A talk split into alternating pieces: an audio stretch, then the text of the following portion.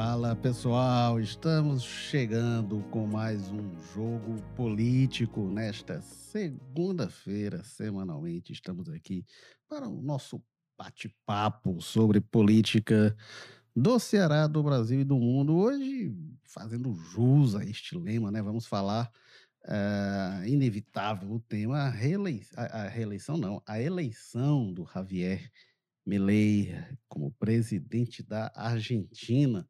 Será que a gente vê aí o, a direita contra-ataca? Será? A gente teve várias, derro várias derrotas de candidatos conservadores na América do Sul. A América do Sul ficou praticamente é, tomada por candidatos, por políticos de centro-esquerda, de esquerda, mas aí a gente teve eleições, é, é, primeiro no Equador, agora da, na Argentina, com políticos conservadores, e o Milley mais do que isso, né? Um, um ultradireitista que tem coisas semelhantes a Bolsonaro, inclusive se falou com Bolsonaro né, na manhã desta segunda-feira.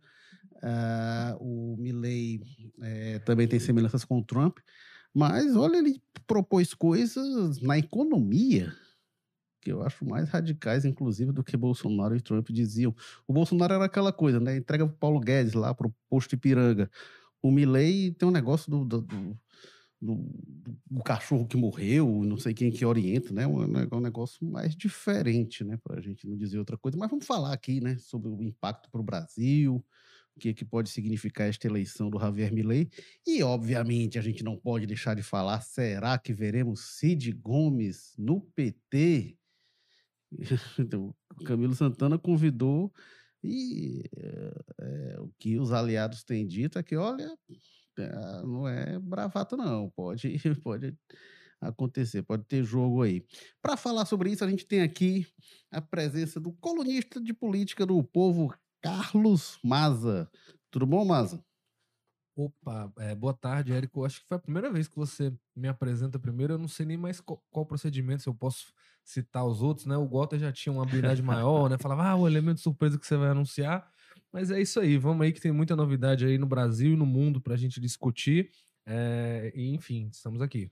Agora você já anunciou o Walter George, diretor de opinião do O Povo, que está aqui conosco mais uma vez. Tudo bem, Walter? Olá, Érico, quem nos ouve, Maza, e o elemento surpresa, como diria o Maza, que você ainda vai.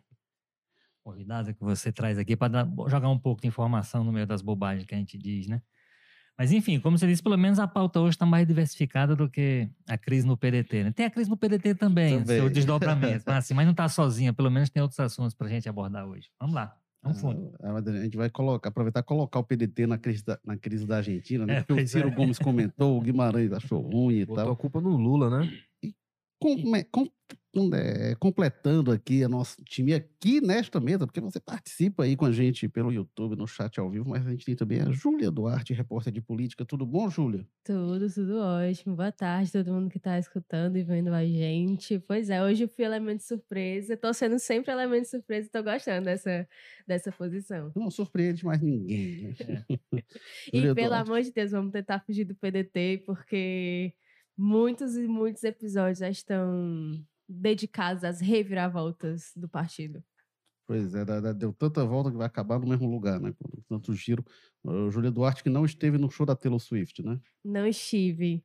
Eu não sei se foi uma coisa triste, porque gosto, mas. Ou se foi relativamente feliz, porque os perrengues que as fãs passaram, viu? Rapaz, que coisa.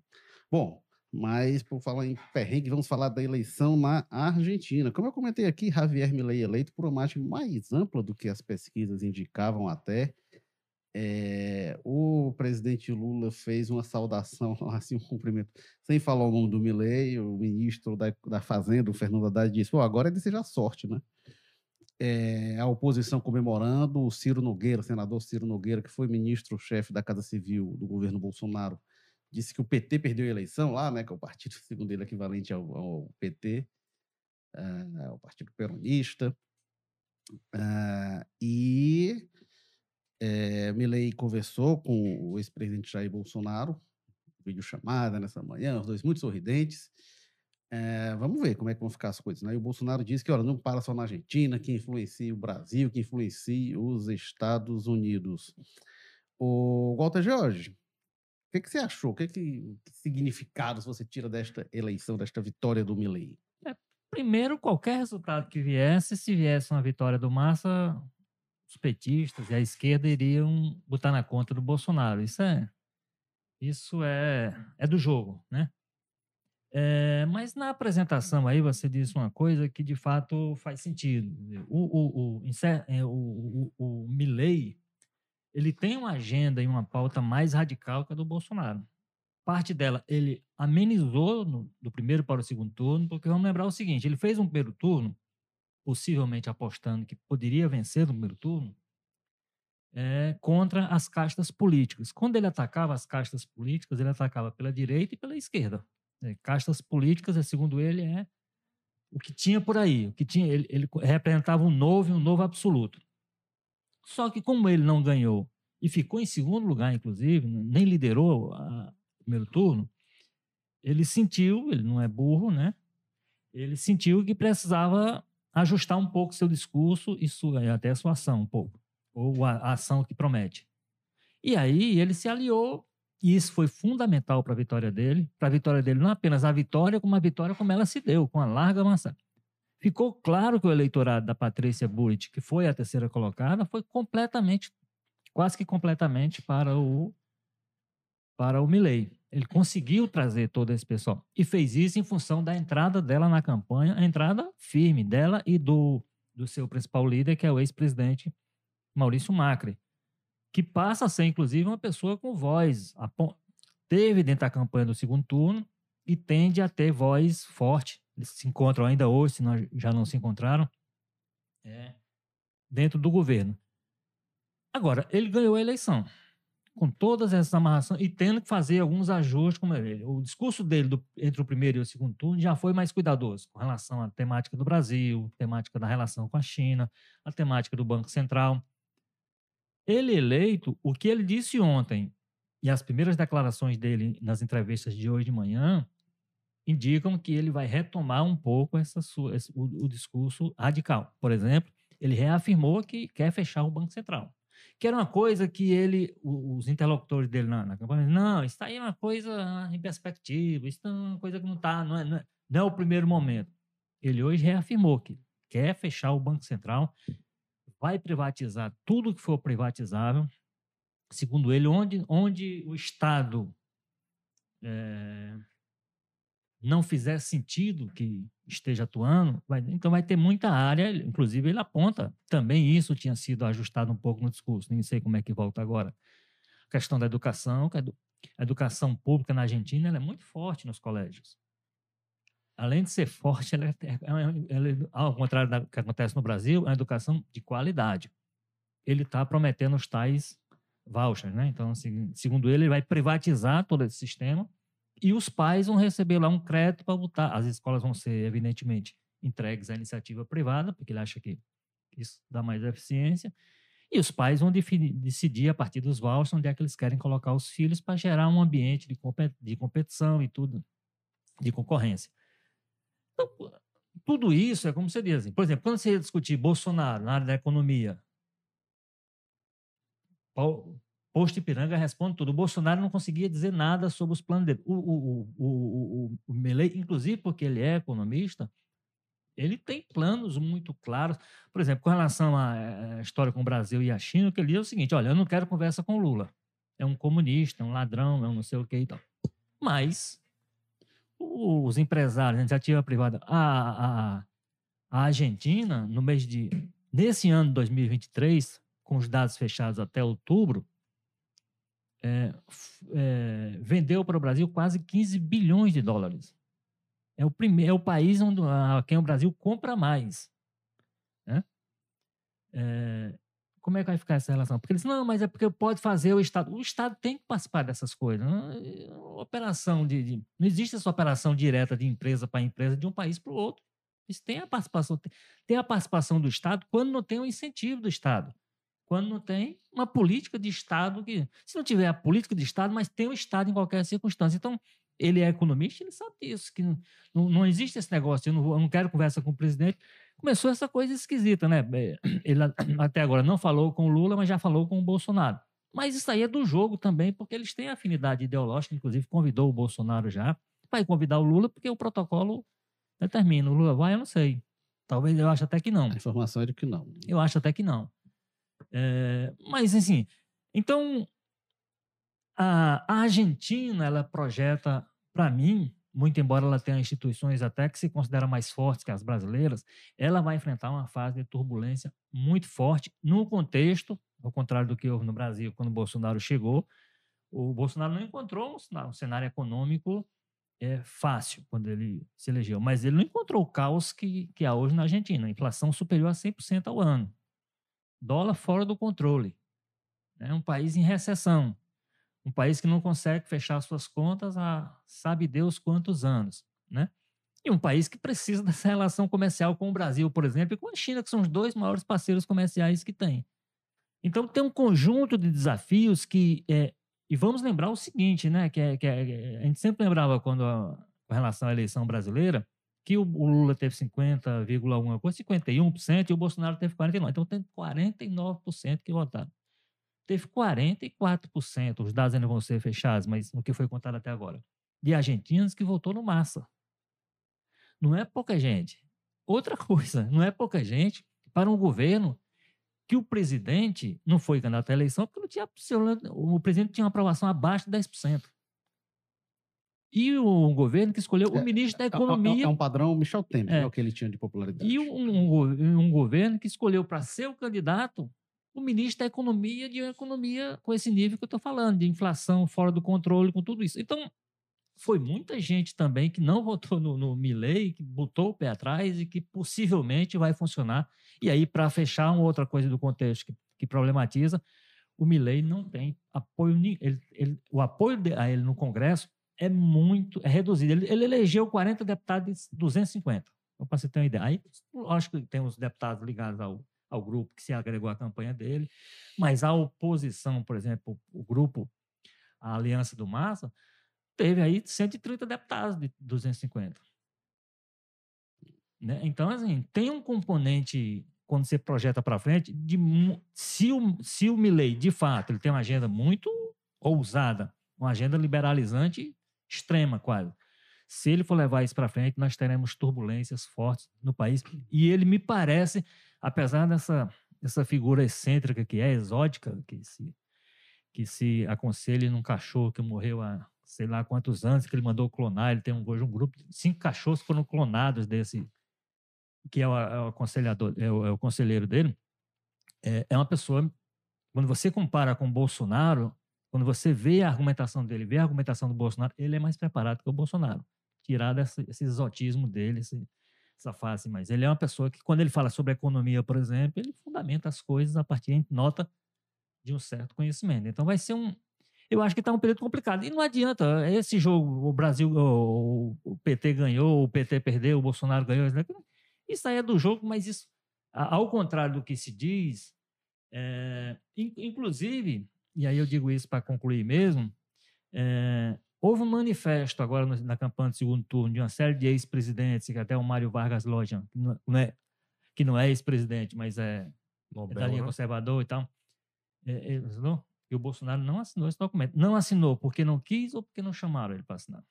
Então, assim, essa ideia de que o Bolsonaro definiu a eleição na Argentina também, ela é meio, é meio exagerada, não é muito exagerada. Né? Então, o Bolsonaro foi usado medi na medida, em tanto que no primeiro turno ele foi muito mais explorado, inclusive teve vídeo dele, teve não sei o quê, e a performance do, do Milley acabou sendo pior do que essa no, primeiro turno, no segundo turno. O Carlos Maza, uma coisa que o Milley falou muito era que tinha ali um, um fraude e tal, uma coisa muito parecida com o que a gente conheceu por aqui no Brasil, né? Só as urnas é que não é, são as mesmas, né? A gente viu no ano passado, o Bolsonaro falou muito que não, fraude não sei o quê. Mas ficou marcado que o Bolsonaro perdeu. Mas em 2018 o Bolsonaro dizia antes da eleição só aceita o resultado se for vitória e tal, e tudo aquilo. Que... e depois vencendo ainda assim, questionou, né? Disse que teve uma fraude. É... disse que ia mostrar as provas, enrolou uns 10 meses para apresentar lá um cálculo sem pé nem cabeça, totalmente né, fake é. news sobre o e, é contagem do TSE. E, é, mas a gente vê o recorrente, né, de, é uma coisa trumpista também, é esse discurso permanente sobre fraude eleitoral. Ou eu ganho, ou tem fraude, e às vezes eu ganhando tem fraude para não deixar eu ganhar demais, né? É, eu acho que não são só essa questão do eleitoral, né? Eu acho que esses candidatos de extrema direita, e mais que até de extrema direita, esses populistas, né? Fervorosa, essa corrente mais recente, é, é um ataque permanente às instituições democráticas e às instituições do país como um todo, né? A gente lembra, agora mais recentemente ficou muito marcada essa questão do Bolsonaro com o Supremo Tribunal Federal, o TSE. Mas antes, quando estava o Rodrigo Maia na presidência da Câmara, o ataque do bolsonarismo com relação ao parlamento era tão forte, né? quanto mais. Ou quando ali, quando travaram o Alcolumbre, o presidente do Senado à época travou indicações do Bolsonaro, também era bombardeado da mesma, é, é, né, com a mesma veemência. Então, qualquer instituição que cria algum problema vai ser tratada por esse pessoal dessa maneira. E lá na Argentina, o Milley vai a, a outros extremos, né? Colocando Casa da Moeda, Banco Central, praticamente tudo que tem estabilizado no país no meio. É, mas eu acho que o Gota já fez um resumo muito bem desse panorama. E aí tem questões aí que, é, que são curiosas para ver como é que vai ser. Porque a relação comercial do Brasil com a Argentina é quase uma, uma, uma relação de primo pobre com um primo rico, né? O Brasil importa basicamente muito adubo, comida, bebida, tabaco, essas coisas da trigo, né? Argentina, né? trigo, e a gente exporta para eles peça de carro, a gente exporta soja e minério de ferro, claro, porque eu acho que sempre que você for olhar o que o Brasil exporta, sempre é soja e minério na frente, mas a gente exporta muito eletrodoméstico, né? Você vai na Argentina, as geladeiras das pessoas, os fogões, quase todos sempre são brasileiros. Então a gente importa muito manufatura, aquela coisa, e, e aliás, importa muito produto básico e exporta manufatura, coisa já com valor agregado. Então tem uma questão aí de que a Argentina depende muito mais né, do, do, do, Brasil, não só pelo volume de dinheiro que circula ser mais significativo da economia deles vindo da gente, até pela natureza do que eles compram. Né? No dia que o argentino não tiver geladeira para comprar, ou os geladeiras explodirem de preço, vai ser muito difícil o Milley nesse papo aí, nessa bravata, segurar a insatisfação das pessoas. É, e agora eu acho assim, né, para todas as questões o que marca muito dessa eleição do Milei é que é cíclico, né? Não é a primeira vez que a gente vê a Argentina fazer. Eu acho que elevou um pouco o grau, da, né? Mas os países vizinhos, até, eu acho que a própria eleição do Bolsonaro mostraram que, né, quando tem esse momento de fadiga, né? Pô, vamos combinar, dê um parabéns, como o Walter colocou, a pessoa que pegou o ministro da economia, da economia mais inflacionária do mundo, quase ali, pede para Venezuela, né? E não, esse é o nosso candidato. É, não, não, sei qual, qual foi a estratégia, não, não acompanhei tanto esse processo de escolha do Sérgio Massa, mas parece é uma péssima ideia, ou no mínimo um candidato bastante difícil de se emplacar, né? O responsável, a cara, né? O contrário, por exemplo, FHC virou o candidato natural porque veio o plano real, deu estabilidade, jogou a popularidade dele lá para cima. Você pega o cara no pior momento da economia, coloca ele como candidato é, enfim, tem esse, esse parabéns. Agora é uma questão que a gente já tinha visto. O Macri foi eleito com esse discurso, né? Agora é o liberal, agora vai resolver. A direita comemorou que só deu no que deu, né? Com um ano tava quase saindo a pancadas da presidência ali por causa de questão de disparada de, de preço do, da, do gás, né? E do mesmo jeito, com uma minoria ali no Congresso, que tem aquela eleição depois de dois anos, aí nesse tempo só com a minoria apanhando o tempo inteiro no Congresso. Então é, e aí lá mais para trás também teve, né? O Menem, enfim, a Argentina é boa de dar esses cavalos de pau aí ciclicamente e dessa vez levanta mais para cima. O que eu acho mais problemático nisso é que mantém essa ideia dessa extrema direita que de vender, né, soluções simples, rápidas, de bravatas ali, de frases para problemas muito sérios e muito, né? Alguém tem alguma dúvida de que a Argentina vai continuar com a economia hiperinflacionária, dificuldade não é porque entrou um presidente diferente que vai ter, não, isso é um processo da sociedade argentina, como a economia está estruturada e tudo mais, não vai ser privatizando escola, né, que vai deixar de ter uma inflação de 140% ao mês, né, ou acabando com o Banco Central, colocando o país né, numa maré de dúvida, de ninguém saber para onde vai a economia e tudo mais. Então, enfim, né, mostra que é, as pessoas não esperam nem dar algum tipo de resultado para já estar tá colocando na vitória. E uma coisa que eu acho engraçada, Érico, é que animou muito as redes bolsonaristas de fato, mas o pessoal já estava falando, né?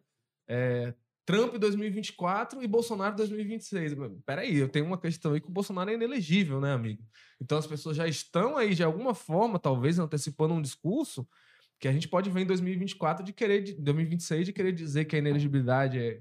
Enfim, até para acerramento novo, pode esperar que a gente vai ter muito acerramento contra as instituições democráticas, né? De gente querendo questionar essa inelegibilidade do Bolsonaro aí e essa coisa aí do Milley dá um ânimo. Vamos ver se o Trump também, lá em 2024, também acaba corroborando com esse discurso. E o Trump que também está envolvido em vários escândalos, né? Investigações, processos judiciais.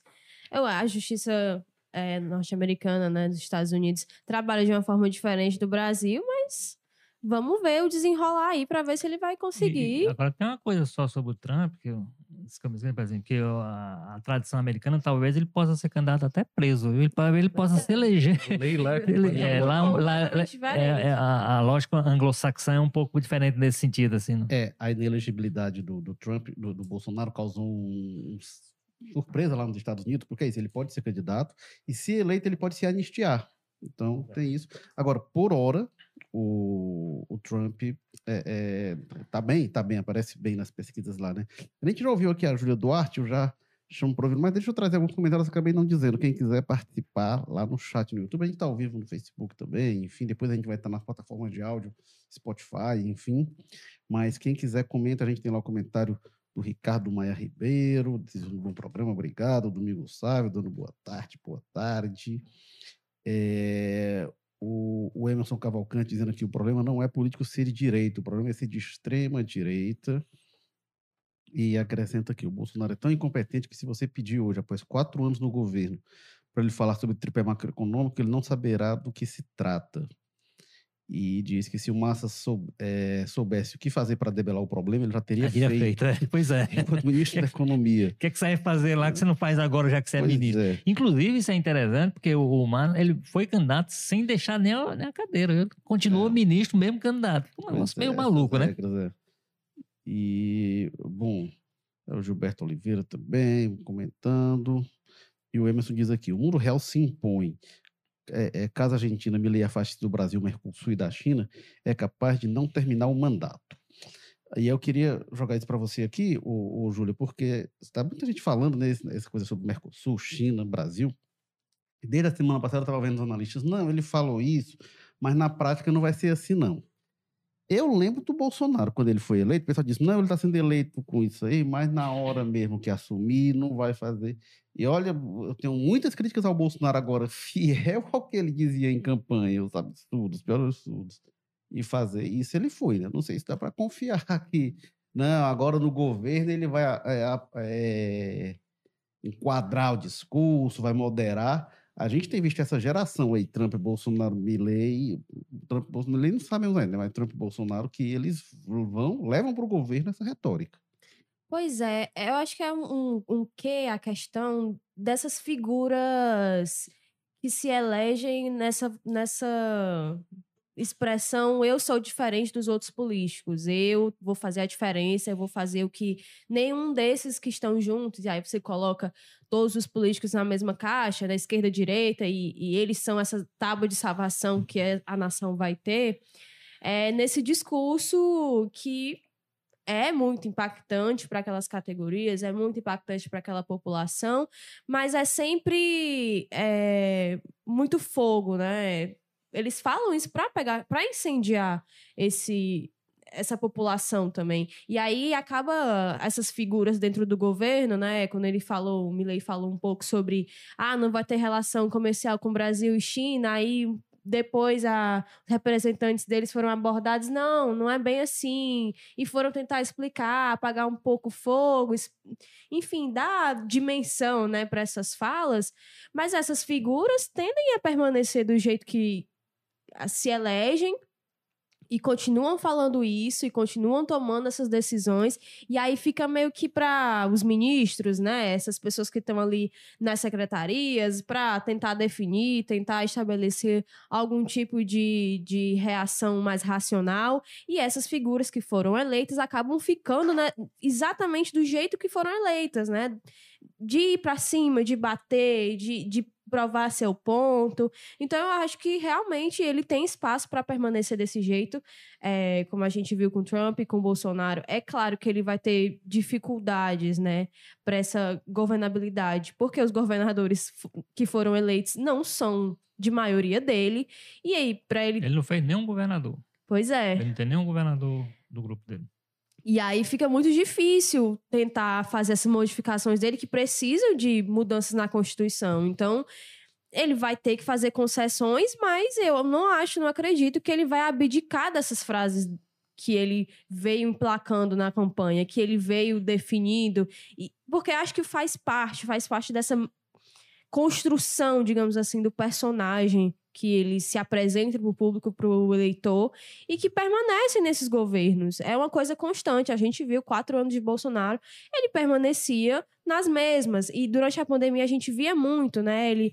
É, as frases mais sem sentido, e aí ia lá o vice, o Hamilton, e todo mundo ficava, nossa, mas ele tá passando pano, digamos assim, né? Tá, tá explicando, tá sendo mais brando nas frases? Não era dentro do racional ali, e, e, e, quem ia além é que ficava por isso mesmo, e aí os ministros iam lá, não, não foi isso que ele quis dizer, você vai ver no governo dele, não é bem assim que as coisas se aplicam.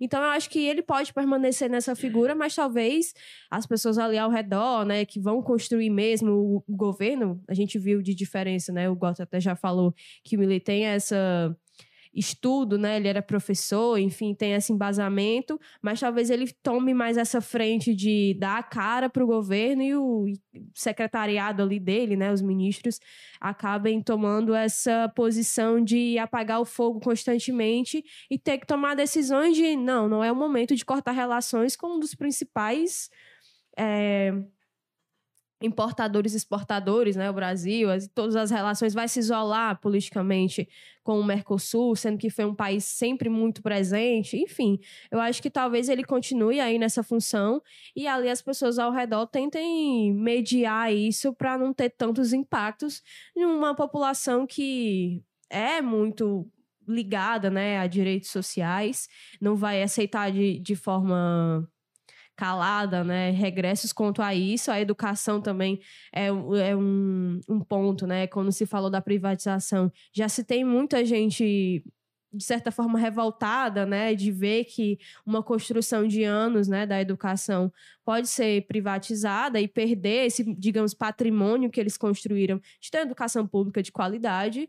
E então vai ser muito difícil essa mediação e talvez ele permaneça nessa função de continuar batendo de frente, dando a cara do governo, e aí quem está ali por trás nos bastidores é que vai fazer o papel de tentar manter os laços com outros países. Que para a gente arredondar aqui, passar régua no assunto argentino, e já já a gente vai falar de Cid Gomes, será que ele vai se filiar ao PT? Enfim, o convite feito a ele o Domingo Sávio diz aqui: Milley quer dolarizar a economia da Argentina sem ter dólar. É, é bom que é. veremos na prática a inviabilidade desses anarcocapitalistas. É, é, essa história da dolarização é interessante quando ele quer dolarizar uma economia que não tem dólar. Pois é. E, aí, o e Ricardo... ele fala que as pessoas que têm o dólar em casa guardado é que vão ajudar o governo a, a fazer ah. esse processo. Aí o Ricardo Maia diz aqui: o Javier Milley, igual o Bolsonaro, é, que parecia um cão valente, mas na hora não mordia ninguém. Porém, ele estacionou o Brasil. No caso da Argentina, Milei vai piorar? Ele pergunta aqui. Ah, olha. Se ele, se ele for fazer o que ele está prometendo, no sentido de liberar geral, ele vai piorar. Isso aí não, não me parece muito, muita dúvida. A questão é se ele vai ter condições de fazer. Pelo menos no, como efeito imediato. Pode ser que a curto, a longo prazo ele consiga o que ele queira. Mas de imediato, o país que tem uma pobreza hoje de 40%, se ele fizer o que está fazendo, essa pobreza cresce. Olha, eu, eu fui no ano passado à Argentina, me chamou muita atenção, chegando lá na. Esqueci a, a, a avenida principal lá do obelisco, enfim. E muito policiamento, assim que eu estava chegando, muito policiamento, dizendo, ah, tá tendo manifestação aí. E depois eu acabei nem vendo a manifestação, mas era, eu vi tanto policial, porque eles se quando tem manifestação pesada lá, é, é, um, é um negócio assim, é, é, diferente do Brasil. E eu vi até algumas pequenas manifestações com muito policiamento acompanhando, porque lá tem uma efervescência social que é realmente é, muito intensa. E quando eu fui, foi no primeiro semestre do ano passado, nossa, eu acho que o, um real valia algo como 40 pesos, mas recentemente estava valendo a metade. Então, tem também uma coisa, é, acho que o Milley é o, exemplo mais extremo disso, né? Quando a gente olha Trump e Bolsonaro, é, um povo desesperado acaba indo para essas soluções muito heterodoxas, né? A gente tem aí mais de duas décadas, a gente teve a época do Corralito, né? Ali que foram cinco presidentes num curtíssimo espaço de tempo. A Argentina nunca se recuperou daquilo ali. Né? E aí veio o Kirchner que conseguiu dar um, nível de estabilizada mínima, mas aí muito questionado, denúncias e tal. Aí depois a Cristina Kirchner, o, o Macri com, com- a receita liberal, não, agora vai salvar a pátria, piorou.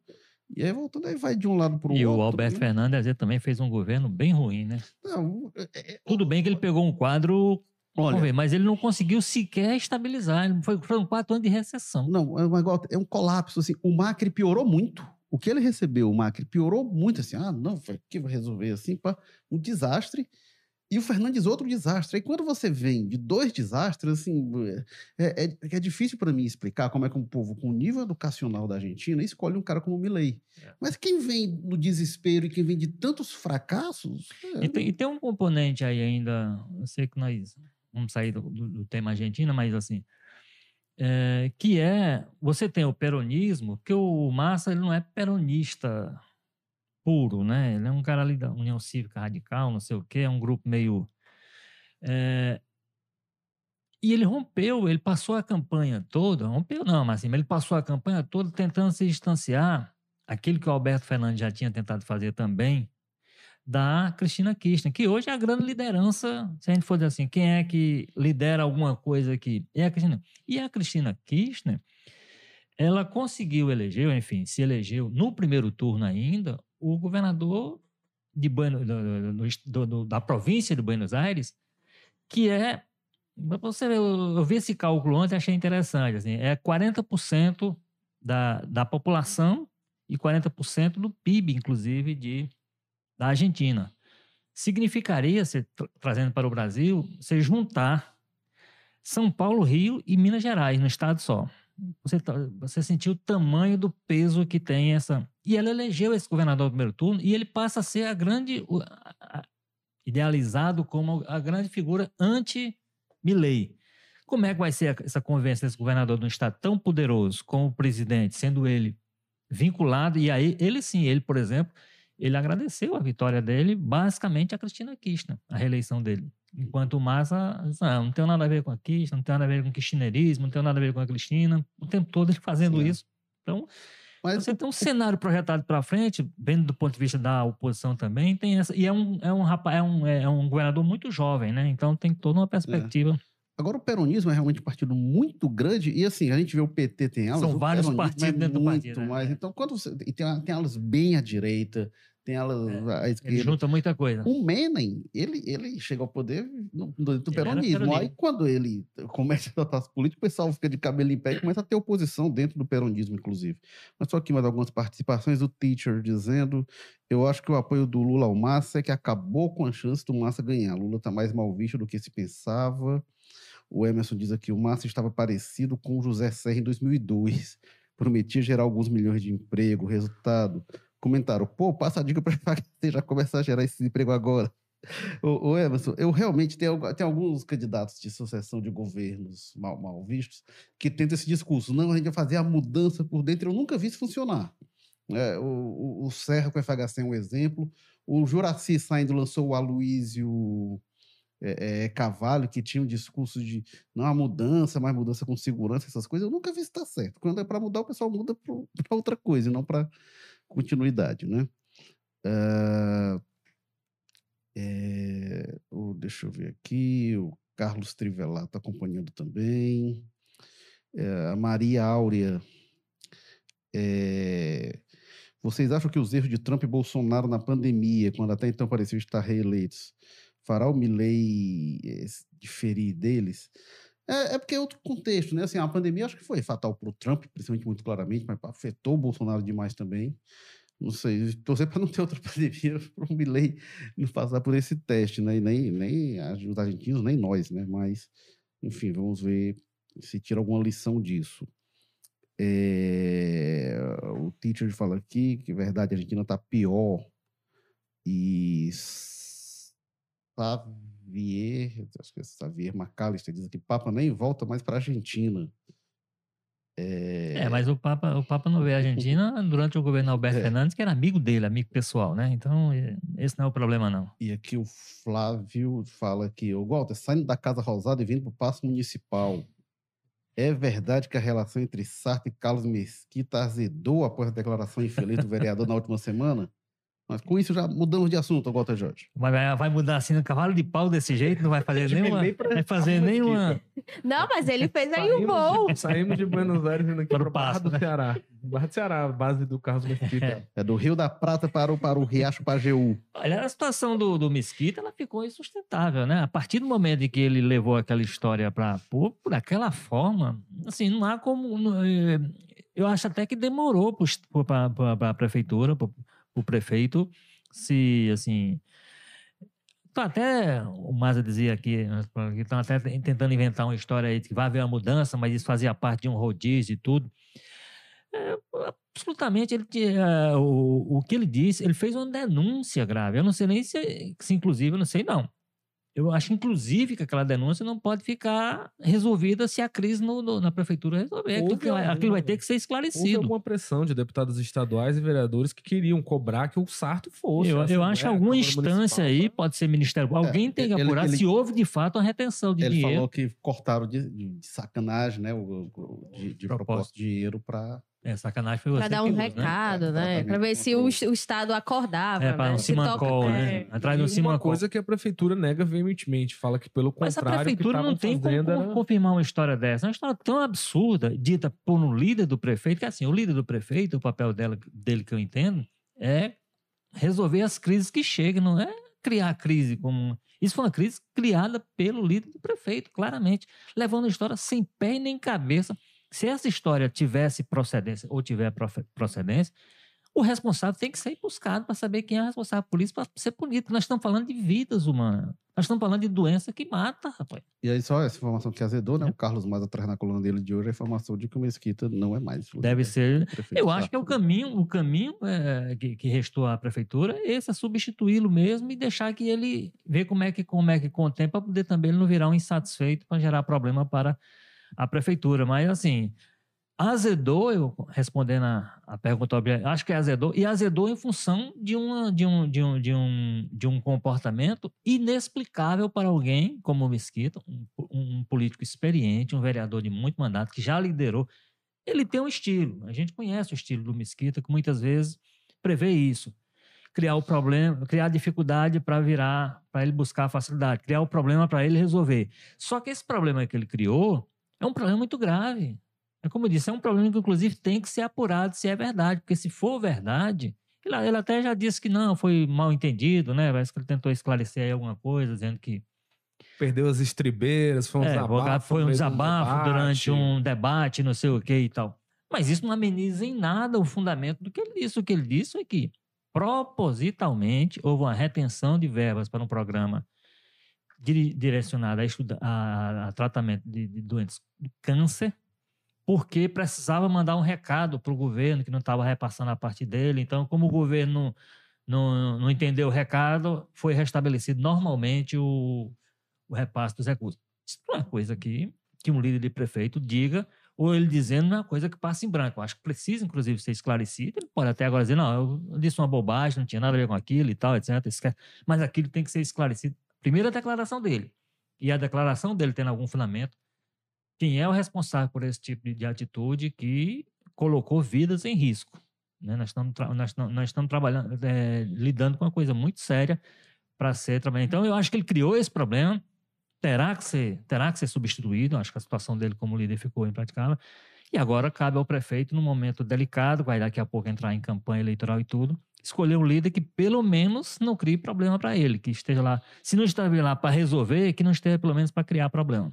E eu acho que assim, o momento que ele fala também é um momento muito complicado politicamente, porque prefeitura e estado já estão em trocas de acusações desde o começo do ano. Eles começaram, né, Sarto e o governador Elmano começaram bem tentando se relacionar, mas aí as coisas começaram a evoluir e a questão da saúde já tinha sido pauta do embate entre os dois. Seja por eles mesmos, seja pelos aliados, né, com a história que a prefeitura teria fechado, né, algumas unidades, remo remodelado a forma como haveria os atendimentos, né, as pessoas entrariam, estaria superlotando as unidades do estado. E aí ficou essa troca de acusações, um dizendo que fechou as, um fechou as unidades, o outro dizendo que não tinha repasses é, para o JF, para as outras unidades e que Fortaleza carregava, né? A prefeitura carregava a saúde né, nas costas, enfim.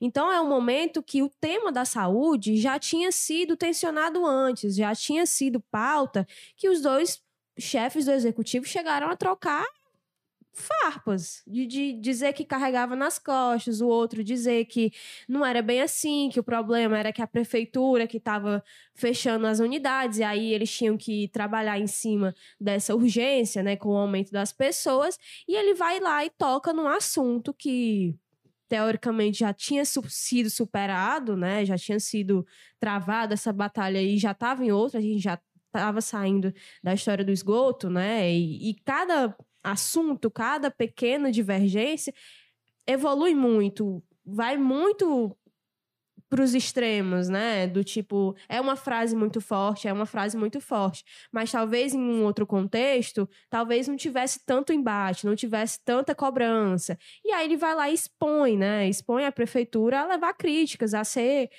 pauta da Assembleia, a ser, vamos fazer uma denúncia no Ministério Público. Então, está expondo novamente uma gestão que está tentando se bloquear disso, né? O Sarto sempre fala que não quer falar sobre questões políticas, quer falar sobre as entregas para a população, né? Quer deixar a marca dele. É, quer tentar amenizar isso, não, não fala sobre crise no PDT, fala só sobre a gestão, enfim. Então, eu acho que, além da questão é, da problemática mesmo do assunto, né, do tipo, teve mesmo essa retenção, não teve a renovação do, do contrato, né? E aquelas pessoas, né? O CRIO, né? Que é a unidade que trata muito disso, de câncer aqui em Fortaleza, já vinha desde o início do ano falando que não tinha mais como receber mais pacientes e que depois que, mesmo assim, recebendo mais verbas, ainda operava 30% abaixo do, do que eles poderiam, né? Do que eles disponibilizariam para a população.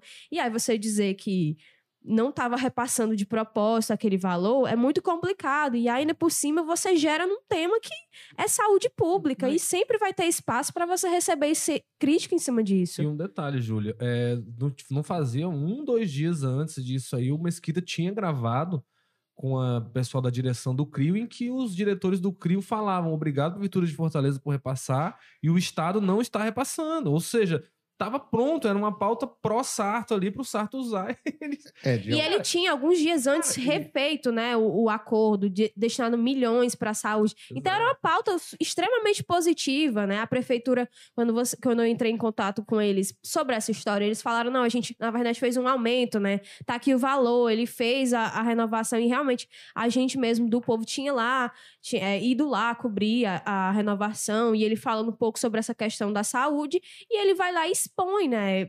Deixa aberto uma ferida fácil, digamos assim, para a galera da base do Elmano ir lá e fazer cobranças públicas. Vamos lembrar que na eleição passada a pauta do câncer foi muito presente, né? No, no tratamento, oncologia, é. na eleição, teve propósito, Roberto Cláudio. Pois é, a, a questão. Exteriorizar. A, então, a imagine como isso aí vai ser usado ano que vem, essa fala do Mesquita. A questão né? que mais me chama, é a questão que a Júlia falou, é do momento. E isso acontece no momento em que o prefeito estava conseguindo se distanciar da crise do PDT e conseguindo criar uma agenda positiva para ele. Estava começando a Essa gerar umas agenda, situações essa agenda do tratamento oncológico, como o falou, é uma agenda da prefeitura contra o Estado. Pois é. usa para desgastar o Estado. Então, ele estava conseguindo com a história do, do, transporte gratuito, não sei o que. Ele, o prefeito estava conseguindo passar o largo da confusão e criar uma, e começando a aparecer. E aí vem uma confusão dessa e estraga um pouco do. O Emerson diz aqui, olha, eu acho que o ultragovernista Carlos Mesquita já percebeu que essa canoa da reeleição do Sarto deu água ele, Mesquita, já está desenhando o governismo do próximo prefeito. É, mas haveria forma dele sair melhor disso aí. ah, pois é. Agora, bom, vamos aqui. O, o, o Carlos Mata, é, na semana passada, né, começou o zum, zum, zum, depois do anúncio de saída de 43 prefeitos do PDT, para onde vão, e começou as conversas, os aliados, conversou, começou uma conversa de PT, a gente foi ouvir o Elmano de Freitas, perguntou o dia, o Elmano disse, olha, vamos ter que ver, alguns podem vir, né? todo mundo eu não sei, mas alguns podem vir certamente para o PT, e aí se fala claramente do Evandro, e aí, quando foi mais para frente, a história evoluindo, perguntamos de novo ao Mano um dia, o Mano disse: ó, por mil, Cid Gomes vem, falando do Cid. Isso na sexta-feira. Na tarde, no mesmo dia, a gente foi para um evento com o Camilo Santana. E o Camilo disse: não, o Lula pediu para eu convidar o Cid para se filiar ao PT. E aí, o Carlos Maza, armada, fica a confusão. Rapaz, é como sempre, né? Como, quando tem irmão Ferreira Gomes no negócio, o negócio fica animado, né? Pelo menos pro jornalismo. Pois é, essa questão aí tem vários, né? Várias vertentes e coisas diferentes para se olhar, né, Érico? Primeiro, no imediato ali, é uma batata pro governo do Lula, né? Imagina, ganhar quatro deputados federais, ganhar um senador aí, né? 50 prefeitos, que é o bloco que eles estão falando e tudo mais. Agora tem vários outros pontos para se colocar. Acho que foi você que falou na semana passada ou foi o Walter, não lembro agora, mas acho que foi o Érico, que dizia que o Cid tem esse componente muito forte, às vezes, de ir para um partido para controlá-lo, né? Foi o que a gente sempre viu na história, né? Ele vai para o PSB para controlar e quando não consegue controlar, ele briga com o Sérgio Novaes, né? Toma o partido mais ou menos, aí quando não consegue controlar o Eduardo Campos pela via nacional, brigam e saem lá para o PROS e tudo mais. E aí vai isso acontecer em todos os outros partidos agora, o PDT é a mesma coisa e tudo mais. Agora, o PT para ter esse controle, o buraco é bem mais embaixo. Né? A gente sabe que o PT tem, né? Como o próprio José Guimarães ali, ao, ao, ser questionado logo depois dessa fala do Camilo, disse, né? O PT tem ritos, né? Tem ali uma questão, né, um processo para se andar em tudo que acontece é decidido pelo partido. Tanto que o Guimarães falou: ó, não foi apresentado formalmente pedido de filiação, então não há discussão, né? Enfim, apesar de que o pessoal fala que vem pelo Lula. E aí, se o Lula quiser, o Lula vai filiar o Cid no, no PT não vai ser o José Guimarães que vai dizer não. É porque o que o Camilo diz é que assim, as portas do PT estão abertas para o CID. O Diaci já disse, já disse não, peraí, explica como é esse negócio, vamos ver. É o CID ou é o bloco, o bloco todo, Diassis, né? que é o grande defensor do Evandro Leitão se filiar é, ao PT. Porque né? peraí, esse pessoal todo aí... Aí a conversa que estava no fim de semana, né, os aliados... O Guimarães reagiu de forma muito dura, não só o Guimarães, né? Pessoal da Luiziane não, não gostou nada dessa conversa. E mais gente, quando a gente fala com a militância do, do, do PT, é, tá um, um mal-estar. Mas o pessoal próximo do Camilo e do Cídio, que eles dizem, ó, tá bem encaminhado para ver essa filiação, apesar de o Guimarães, opa, peraí, como, eu senti muito recado do Guimarães, como quem diz, ó, isso não passou, passou por mim. E uma operação desse também não passar pelo Guimarães, obviamente é isso, né? Se o Lula pedir, o Guimarães vai deixar de ter problema, mas ele vai querer participar minimamente, né, o, o Walter Jorge? É, para mim é o seguinte, eu não acredito. Por mais que tenha convite do Lula, convite do Camilo, Camilo porque isso exigiria uma reeducação das duas partes, que eu acho que nenhuma das duas partes estava afim de fazer. Do, do, do Cid, por exemplo, eu acho que é isso aí. O Cid ele tem o histórico dele, então assim, ele vai para um partido para controlar esse partido. Ele esqueça isso com relação ao PT. Esqueça. O que, o que vai gerar. Se ele está achando que está tendo confusão no PDT agora com esse pessoal, ele multiplica por alguma coisa para ir para dentro do PT, porque vai ser uma confusão permanente. Então, ou, ou ele se reeduca para entender o seguinte: eu vou para dentro do PT como uma tendência. E aí, como tendência, é o que acontece dentro do PT. Tem a tendência X, a tendência Y, elas vivem discutindo lá, trocando argumentos e não sei o quê, até que chega uma hora de uma decisão. Se ele aceitar ser uma, liderar uma tendência, ser um dos líderes do partido, líder de uma tendência que, enfim, pode até ser, via ser maioria dentro do partido, para fazer esses embates internos e vencer ou perder os, debates internos, a partir das teses, né? Tese X, aquela briga de teses que há dentro do PT, se ele estiver disposto a isso, pode ser que funcione mas ele precisa de uma reeducação. Da mesma forma que o PT precisa ter essa reeducação para lidar com o que é diferente. As tendências são, as pessoas se articulam mais ou menos a partir de compreensões comuns que tem. No caso aí, vai chegar um bloco que é fechado em torno dele próprio, um bloco que, que atua sob uma liderança clara, que diz para onde vai ou para onde não vai, né? E esse bloco vai nesse rumo. É, e o, o PT vai ter que entender que há uma novidade dentro da sua dinâmica interna, que o CID representaria uma dinâmica, ele aceitando essa condição de liderar uma tendência e não o partido. Então, eu acho uma coisa complexa demais, por mais que seja a vontade do Lula. Mesmo essas, não, mas é, vem o CID ou vem aquele pessoal todinho? Que sentido teria só o CID É, e esse pessoal É, não ir? a conversa que tá no fim de semana é que vão filiar. Ele vai para um lugar e, ele- e esse pessoal vai ficar Quem sendo liderado puder, de onde? Quem puder, eles querem filiar o PT. Tem nomes ali que claramente costuram a filiação ao PT. assim. É, que o Romeu quem- Digueri, claramente que o interesse dele é ir pro PT. Eles vão filiar o PT. É. E quem tiver divergência vai pro Podemos. Aí, Seria isso, aí isso. quer dizer, isso, não- isso não tem, isso tem a dar problema. É, mas isso, isso Tá não é entendendo? novidade. O, o PSDB, na época do Tasso, o PSDB tinha aqui o, o PSD, que não é esse PSD de agora, não. Era o. um A, a novidade aí, Érico, é, é se usar o PT para esse tipo de movimento, disse. Porque o PT É. tem sua dinâmica própria. Tem, você gosta ou não gosta do PT, você seja ou não petista, mas a gente tem que reconhecer que o PT tem uma vida interna, É, tem uma é, vida é, orgânica. o- E essa vida orgânica passa por essa, por você ter um estômago que o Cid até hoje não teve. É, mas, Walter, esse problema que está dando embates. agora, esse problema que está dando, a gente falou aqui, né, Guimarães, Luiziane, mas o problema que está dando o nó mesmo não é com esse pessoal. É com os prefeitos que o PT filiou, é, é com, é com os líderes do E interior, tem- e que, tem- também não são, que também não são. Então, e- o- esse problema que está dando, Tem, e É um, um problema que desembarca pois no é, PT e tem, e também, tem um né? componente. Não, tá perfeito, assim. Que o PT, que o PT hoje, comparado ao próprio PT, já não é o mesmo, não tenho dúvida. Que esse- esse movimento não aconteceria, esse movimento de entrada em massa, como tem sido, e, e meio acriteriosa, em outros momentos não aconteceria, não tenho dúvida.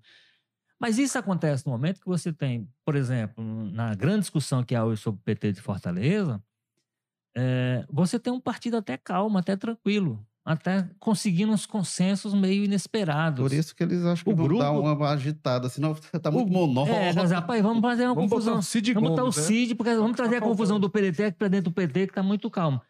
Então, assim, tudo bem que o, o Lula lá de Brasília. Porque, porque mesmo esse, esse pessoal, não, mas é, o, PT, o, o Lula vai ser bom, quatro deputados. Esse pessoal já está base do governo.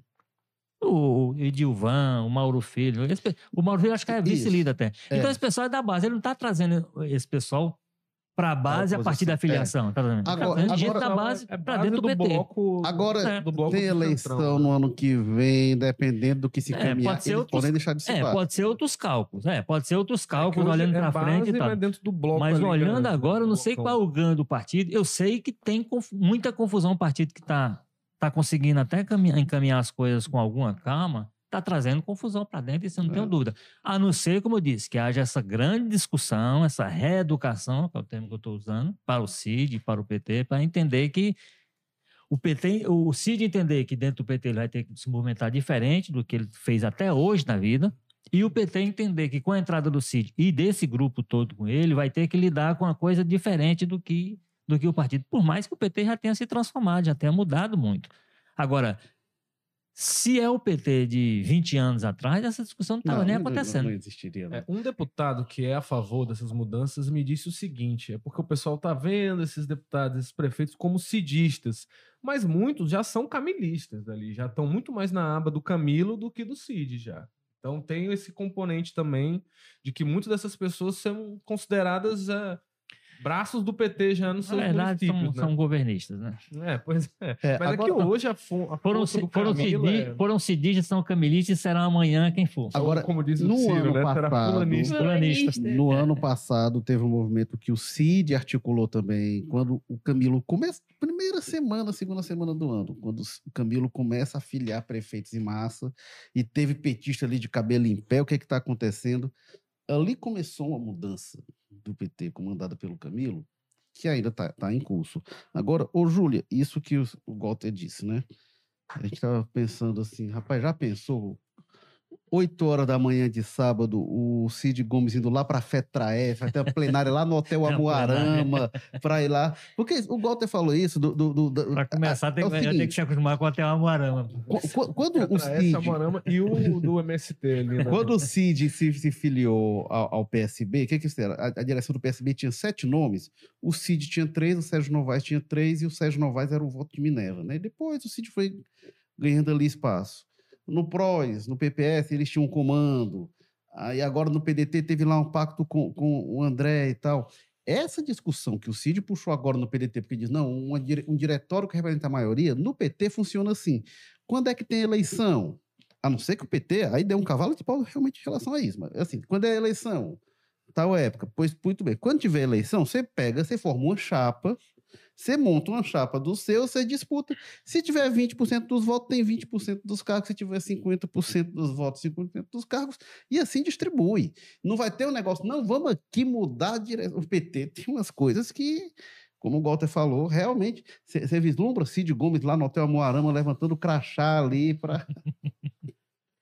Olha, eu acho muito, muito complicado. Como o Walter falou, a gente tem que considerar também a figura né, do senador, as decisões que ele toma, o jeito que ele é, trabalha né, com seus aliados, enfim. Eu acho que a questão dos prefeitos também é muito complicada, porque às vezes a gente tinha PDT versus PT em alguns municípios, e aí você vai trazer naquele município em específico já tem uma liderança no PT, já tem uma pretensão de alguém que quer ser pré-candidato, quer ser vereador. Aí o Cid não vai trazer só os prefeitos, né? Ele quer trazer também os vereadores na janela partidária. Então, como é que você vai botar pessoas que são, digamos assim, não se, não se bicam no mesmo partido para disputar os mesmos ambientes partidários, digamos assim, as mesmas vagas, e não vai dar certo, né? Não tem espaço para todo mundo. E eu acho que, considerando o Cid como pessoa, né, como político, e a gente vê um pouco dessa leitura dele de é, não concordo, entrei na justiça e coloquei uma ação contra o presidente nacional. É, eu não gostei disso. Vou entrar com ação contra o presidente, que ninguém sabe mais quem é o presidente estadual do PDT. E decisão em cima de decisão. Então, para ele é muito complicado e para o bloco, né? A gente sabe que eles têm uma, uma, uma ideia, né, de que são maioria, enfim. Mas eles não desistem, né, dos seus pontos de vista. Então vai ser muito complicado é, a colocar todo mundo dentro do PT para ele ter força, né, de ter esses cargos, de ter, tomar essas decisões, digamos assim, internamente. Não vai ter espaço para todo mundo, vai ter que ter outro partido. E também vai ser muito complicado lidar com essa dinâmica pessoal, né? De o Lula tá preso. É, Babaca. Ó, o, do- pra, pra manter aqui o, o- o ó, o do- nível. o Domingo Sávio diz aqui que o Cid mudou o discurso. O Lula tá solto, babaca. Deixa eu conversar com ele agora. É, exato. A notícia que a gente tem agora, né, que o Cid disse ao Globo que essa semana procuraria o presidente, né, para conversar pessoalmente sobre isso. É, mas aí a gente tem que ter esse caráter também, né? Será que tá bom? Não tomaram o PT, tomou coletivamente a decisão de uma forma que ele não concorda. Ele vai aceitar calado? Ele vai aceitar que o partido tome decisões que ele acha que não concorda? Cid não tá acostumado com isso, não. É, e ano passado a gente viu, né? Eles tomaram uma decisão que, que ele não queria, né? Que fosse Roberto Cláudio, não fosse a Isolda. E ele não participou da campanha em cima do palanque. É, foi ali no- naquele silêncio, né? Que ele se autoimpôs, mas ele conversou com muita gente também. E, e ele e é muito jogado em cima da cara uns dos outros, né? No meio dessa con- confusão do PDT, que muita gente aliada do Cid não seguiu o que o PT, o PDT tinha estabelecido naquela época e é traidor, né? Abrindo aqui as aspas, é traidor, agiu contra, é, já não tinha honra, e, e aí vai ser complicado estar dentro de um partido que bateu o martelo, é aquilo, vamos seguir em frente, na próxima você vai tentar de novo. E aí ele vai aceitar isso? O bloco que é ligado a ele, mesmo ligado ao senador Camilo, vai aceitar ver o bonde andando e eles tendo que acompanhar correndo? Não sei, acho difícil. Tem também a questão da vida prática, né? Do cotidiano do PT, que é isso que o Walter falou. Tô falando aqui, elogiando, gosta ou não, pode dizer, ah, o PT é todo um bando de ladrão, não sei o quê. Mas o PT ele tem regras e tem uma vivência muito diferente. O que a gente vê no bolsonarismo, né, no, em todos os outros partidos, basicamente, é, você tem líderes, muito claramente, e alguém desagrada, né, ou rompe com o líder, automaticamente é excluído, escanteado ali, não apita mais em nada e é colocado quase que para fora, né? Ou botam numa condição que a pessoa se obriga a sair do partido, né? Alguém que questiona o Bolsonaro ou o Valdemar Costa Neto no PL quase sempre logo depois deixa o partido, né? E o PT, rapaz, é toda eleição a gente vê o, todo mundo brigando entre si ali, né? Quantas vezes o Zé Ayrton não vê, não põe uma pedra ali no sapato do José Guimarães e te fazia pressões e tinha um debate, tinham rachas internos e brigas e disputas e discussões e batiam chapa um contra o outro nas eleições internas do PT, do PT e tudo mais. Até você imagina como é que seria essa convivência de um grupo de Cid Gomes com o da Luiziane, né? Que teve uma um racha muito marcante, né? Essa geração mais recente do PT Fortaleza toda se forjou naquela disputa da Luiziane com, contra o Roberto Cláudio, né? Que a Luiziane acusa o Roberto Cláudio de tentar apagar o governo dela, né? De descontinuar, de roubar até, digamos assim, nas palavras dela, as obras dela, né? Transformar os cucas lá dela numa coisa dele e tudo mais. Então, como é que seria essa convivência, né? No mínimo, muita polêmica a gente ia ver. É, o componente diferente que aí o Érico fez menção aí é o seguinte: bom, se você tiver o Lula bancando isso aí, aí pronto. Do ponto de vista da entrada do Cid, está resolvido. Não tem, não tem polêmica interna que resolva. Se o, Cid, se o Lula convidou o Cid, ele vai para o PT. Não, se o Cid o... aceitar também, né? É, não, não. Eu, eu, é, é, imaginando que ele queira. O, o, o, a questão aí é, também é o seguinte: o Lula conhece o PT mais do que nós aqui junto e mais um milhões de brasileiros. É um partido que ele ele criou, ele então ele sabe também quais são os humores internos, ele sabe o tamanho do problema que representaria uma figura como o Cid, ou o tamanho da, do ganho que o partido teria com a figura do tamanho do Cid na sua fileira. Então ele deve estar calculando isso. Se ele, se ele de fato autorizou o Camilo, e o Camilo não teria razão para dizer isso sem, ter, sem estar com esse livro dele. Se ele está dizendo agora que vai se reunir essa semana com o presidente, se o Lula está participando dessa operação, eu acho que o Cid caminha. Eu acho que tende a não dar certo. Uhum. A, no, a não ser que haja esse processo de o Cid vai passar uma semana fazendo um curso de petismo, entendendo como é que as coisas funcionam, é. e vai se adequar às regras. E o PT vai também passar uma semana é. estudando o sítio para ver como é que ele funciona. Pra... Aquela, agora, agora o, o, o, o, aval do Lula, né? O Camilo. Pois é. Banca que pois é. teve é. e, Agora, isso eu lembro, Walter, é, devia ser ali 2001, quando teve uma discussão sobre o PT apoiar o Wellington Landim para o governo do Estado.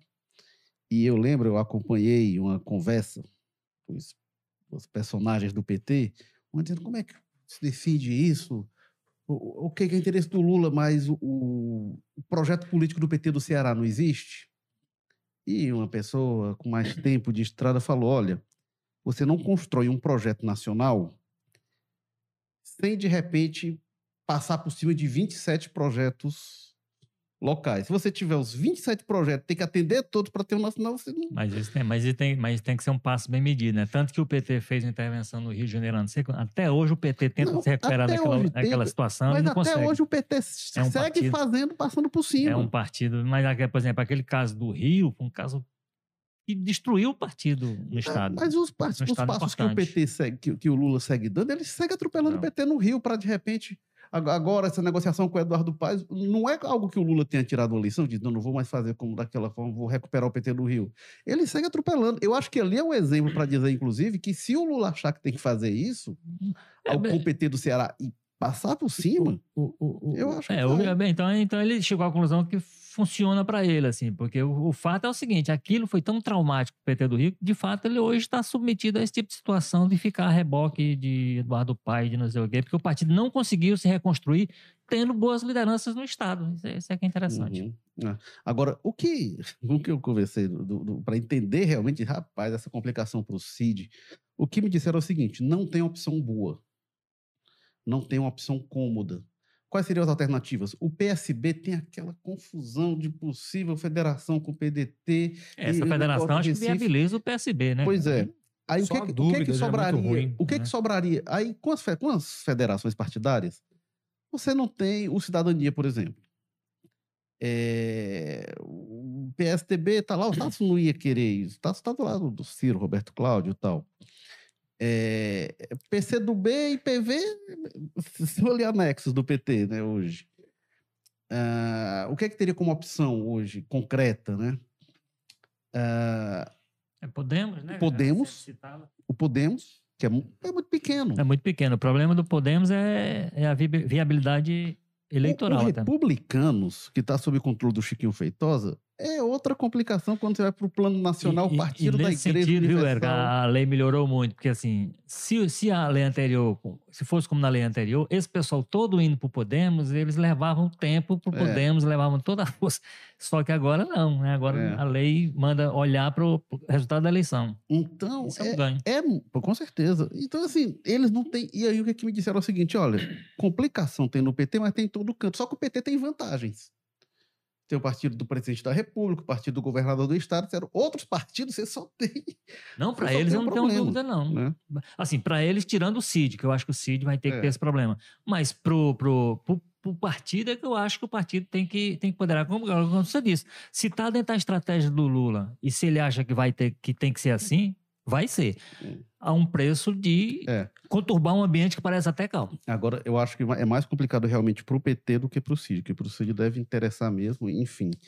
Bom, este, deixa eu ver se tem mais alguns comentários. A gente está chegando ao fim do jogo político Eu Fico 262. esperando só quando é que se o Cid vai pro PT, depois ele. Ah, eu tô, tô achando que falta uma democracia aqui. É, o Randall. Ah, rapaz, mas sabe o que é isso? Eu- eu- aí eu vou dizer, eu, eu conversei com a amiga que conhece muito de política, ela resumiu porque que ela acha que o Cid vai pro PT. Diz o seguinte: olha, o Cid é doido por política, o Cid adora política. E ele indo pro PT, ele vai pro partido mais animado que Ah, tem. Eu aí, digo, aí, aí, aí- desse aí não tenha de dúvida de vista- que a animação tá garantida. viu? O Walter ponto de fala muito vista- dessa calmaria, mas parece quando o mar tá, É. tá recuando, sabe? Pra voltar com força total. É, é o clima que parece É, agora. O PT tá calminho, vamos resolver aqui todo mundo conjunto. Deixar as confusões só pra massa, não, tem que ter confusão agora.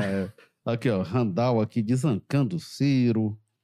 É, aí o Emerson disse que a, preocupa- a primeira preocupação do Cid é um partido para reeleição dele ao Senado em 2026.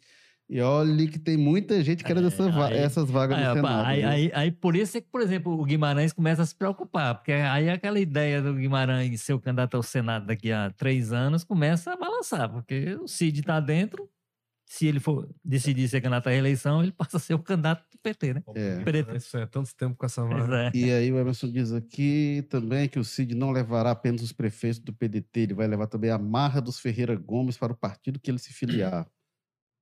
É, A partir de agora nós teremos um Cid Santana ou um Camilo Gomes. Ai. Bom, com essa a gente se despede. Obrigado, Júlia Duarte, por mais essa participação neste jogo político. Ô, prazer sempre estar aqui e agradecer a todo mundo que tá acompanhando a gente. É isso, galera. Obrigado, Walter Jorge. Até segunda, né? Na outra, semana passada eu errei o dia, mas Pois é. Acertei o. Mas vo- você que quer acompanhar os comentários do Walter Jorge, não precisa esperar até a segunda-feira, que no domingo tem lá a, a, a coluna dele também. Excepcionalmente Perfeito. também, ele escreve às vezes no Povo Mais. Perfeito. E o Carlos Maza você acompanha de. O Carlos Maza agora botaram ele para trabalhar. Agora é de segunda a sábado, né? O Carlos Maza só não tem dia de domingo, né? Exatamente, só dominguinho. ali. Rapaz, é, o Carlos Maza agora. Sob protesto do leitor, né? é, pois é, que, os que, que não tem no domingo, Que né? não tem no Eu- eu domingo. também acho. Ah, é. Seus Ah, comentários lá, pode ser que pedindo, alguns- cobrando que talvez eu pense no caso de vocês. Obrigado, Valeu, pessoal. Carlos Maza.